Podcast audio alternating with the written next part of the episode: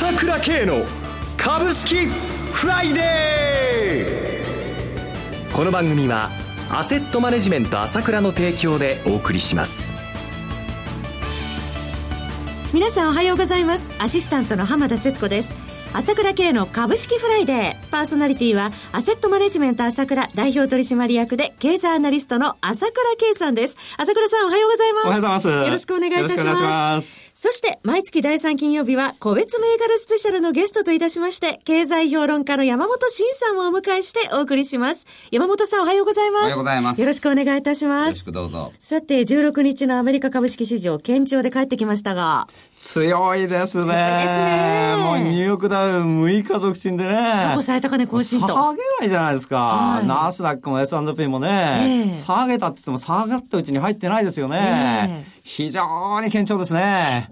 これでどんどん行くって言いたいところだけれども、なんか日本の相場もなんていうか、もう予期不満になっちゃいそうですね、これね。ちょっと上値重くないですか？重いんですよ、えー、これね、正直言ってね、日本株買うよりアメリカ株買った方が儲かりますね。いや、そうは思わないですけども、これからなんだから、遅れてるからこれからなんだけど、えー、だけども、まあ前も言いましたけども、まあ、例えば日米首脳会談、一緒にゴルフやるんだからうまくいくいくに決まってるでしょって言ってて、はい、それ何にさ、もう貿易摩擦だ、ああじゃない、こうじゃないって何言われるか分かんないって恐れてて、はい、それが終わる日になったら、ボーっと急騰してるわけじゃないですか。えー、まあ、今回も、その減税が出るわけですよね。はい、普通考えれば、それはイエレンさんだって、もう景気がどんどん良くなっちゃうから金利上げ、流行るのは早めなきゃなんないって言ってるほどなんだから、はい、金利差開くんだから、円安じゃないですか、本当は。はい、でも、それに付随して、また国境税とか何か言われるからわからないよっていうような、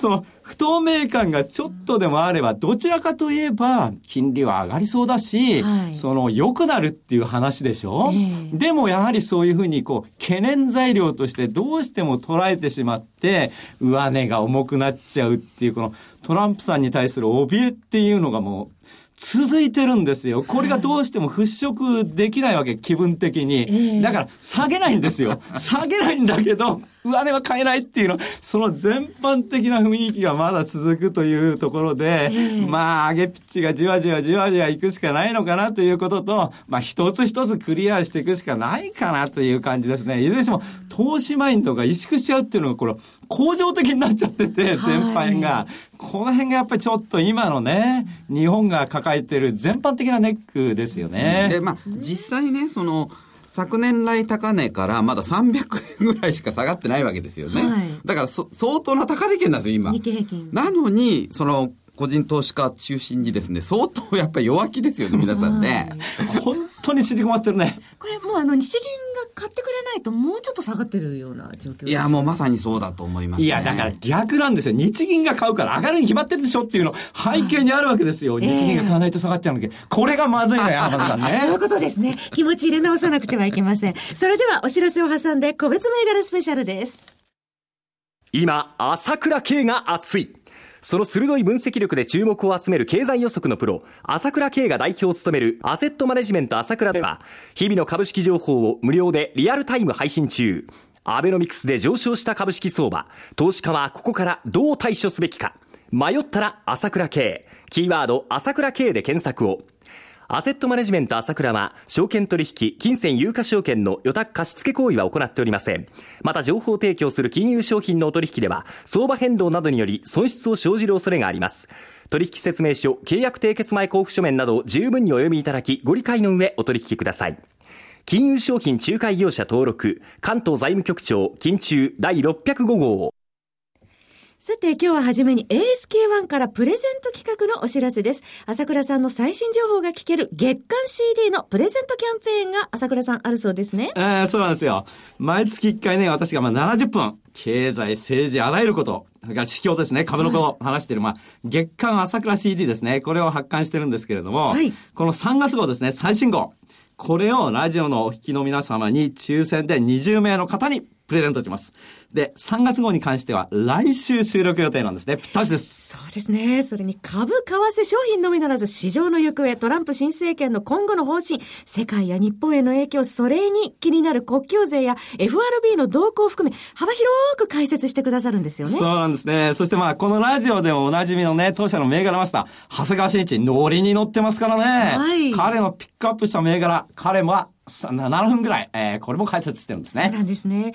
ラジオのリスナーの方には耳で聞ける情報は車の中や移動中も聞けるからいいですよね。ぜひ応募していただきたいと思います。応募期間はこのラジオをお聞きの後、午前10時から2月24日午後11時59分までとさせていただきます。お申し込みの方は、アルファベットで ASK1、1は数字の1です。ASK1 とインターネットで検索してください。公式ホームページのトップページの新着一覧の CD 無料プレゼントのお知らせをクリックしてください。またはフリーダイヤル0120-222-464 0120-222-464までお電話ください。抽選で20名の方に月間朝倉 CD3 月号をプレゼントいたします。皆様からのたくさんのご応募お待ちしております。それでは山本さん、はい、注目銘柄、そして気になる話題お願いします。はいまずですね、やっぱり今市場が一番恐れているというかですね、まあ注目しているのは、例のあのトランプ大統領が、先週の木曜日なんですけど、今後2、3週間以内に驚異的な税制改革プランを発表すると。はい、こういうふうに宣言してるわけですよね。はい、で、まあ1週間経ってるわけですから、こまあ、あと2週間以内に発表するわけですよね。えー、となると、やっぱり一番可能性が高いのが、今月末の2月28日。うんえー、もう議会演説が予定されてますから、はい、まあこれは一般教書演説に変わる議会演説なんですけどね。えー、その新任の大統領っていうのは、いわゆるまだ国政を把握してないもんですから、要するに一般教書演説じゃな、に変わる簡単な演説でいいってことになってるんですよ。えー、だけど、おそらく、今言ったように2週間以内に驚異的なプランを発表するって言ってるわけだから、やっぱり28日に発表される可能性が大きいってことで、はい、あと2週間は、やっぱり皆さん様子見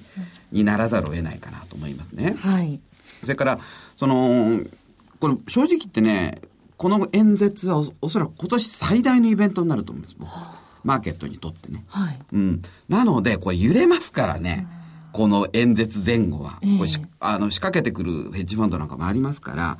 で、そうなるとどうしても、じゃあちょっとディフェンシブっぽい銘柄でないとなかなか買いづらいなっていう面がありまして、はい、最初に今日はちょっとディフェンシブ株として、ちょっとそのノンバンクこう、業績好調なノンバンクをちょっといくつか紹介したいんですけど、はい、えー、まず、えー、オリックス。東証一部上場、オリックスは証券コード8591。昨日は変わらずの1742円50銭でした。あのオリックス実はその、これ外国人持ち株比率がもう6割弱あるんですね。あ、そうなんですね。で、一応会社サイトは配当成功25%って言ってんですけど、えー、おそらくね、もう、それじゃ納得できないと、うん、世界的に見るとやっぱ4割ぐらい出すのが普通ですから、はい、これやっぱり配当成功もう少し僕は上げる、会社側が上げざるを得ないんじゃないかと思うんですが、はい、それについてはちょっとこの後半の方でちょっと、あの、詳述したいと思います。それでは CM の後も注目銘柄について山本さんにお話しいただきます。株式投資に答えがある。株高だからといって必ず設けられる保証はない。だからこそプロの情報が欲しい。そんな時に朝倉慶。経済予測のプロ、朝倉慶の情報は、アセットマネジメント朝倉のウェブサイトで、日々無料でリアルタイム配信中。迷ったら朝倉慶。キーワード、朝倉慶で検索を。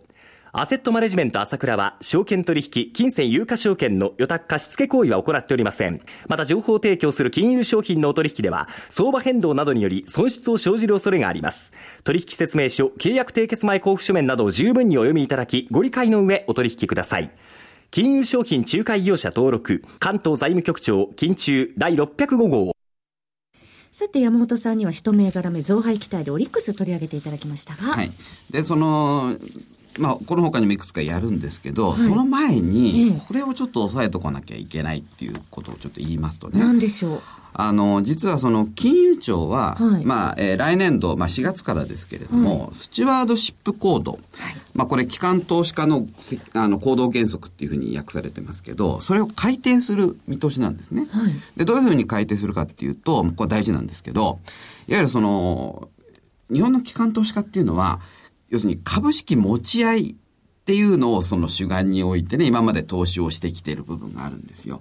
だからその投資先の企業に対してあんまり経営に口を出し、口出ししなかったんですね。うんところが、それじゃあ、ちょっと、要するに監督責任不行き届きっていうかね、はい、いわゆるその、企業が変なことをやっても、監視する人の目が甘いですから、はい、から東芝みたいな事件が起きちゃうと思うんですけど、えー、金融庁はですね、まず、顧客本位で行動しなさいと。要するに顧客利益の最大化を図りなさいと。はい、今まではその株式を持ち合うことによって、その長期の団体保険とかね、長期の融資をずっとやってくれると。その取引関係を重視したいということで投資してきたんですけど、はい、要するにね、顧客の利益を最大化しなきゃいけないっていう機関投資家本来の役割を無視してますよね、それ。えー、だから、あの、会社がどんなに儲かってても増配要求しなかったりね、もっと株価を高くしろ、自社株買いしろなんて要求しないわけですよ。はい、それじゃダメだ。4月からはもう顧客本位、要するに顧客利益の最大化を図れっていうふうに、そのスチュワードシップコードを改定するんですね。はい、で、もしそれをやらない場合は、おそらく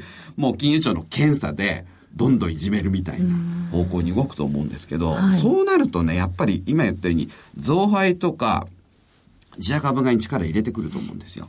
で、そうなるとオリックスの場合は、えー、もう前期過去最高益更新してまして、今期も連続更新の見,、見通しなんですね。さっきも言ったように、あの、やっぱり配当成功25%だとやっぱり納得できないかなと、外国人投資家がと思います。はい。はい。で、続いて、えー、第一生命。はい。第一生命ホールディングス東証一部上場8750、昨日の終値16円高、2241円でした。えー、それから三菱 UFJ はい。えー、東証一部上場8593、昨日の終値2円高606円でした。はい。東京海上ホールディングス。はい。コード番号8766、東証一部上場、昨日の終値111円高5129円でした。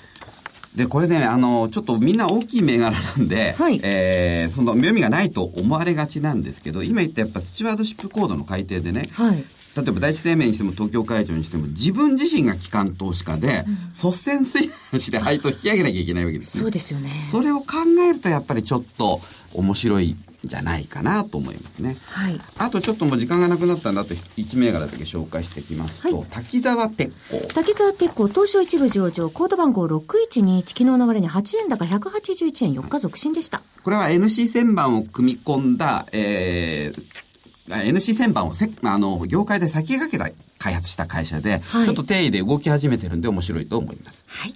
そろそろお別れのお時間となりました。今朝はゲストとして経済評論家の山本慎さん、パーソナリティは、アセットマネジメント朝倉代表取締役経済アナリストの朝倉圭さんでした。お二方ともどうもありがとうございました。失礼しました。私、朝倉慶が代表を務めます、アセットマネジメント朝倉では、SBI 証券、楽天証券、証券ジャパンへの口座開設業務も行っています。私どのホームページから証券会社の口座を作っていただきますと、週2回無料で銘柄情報をお届けするサービスがあります。ぜひご利用ください。それでは今日は週末金曜日、頑張っていきましょうこの番組は、アセットマネジメント朝倉の提供でお送りしました。最終的な投資判断は、皆様ご自身でなさってください。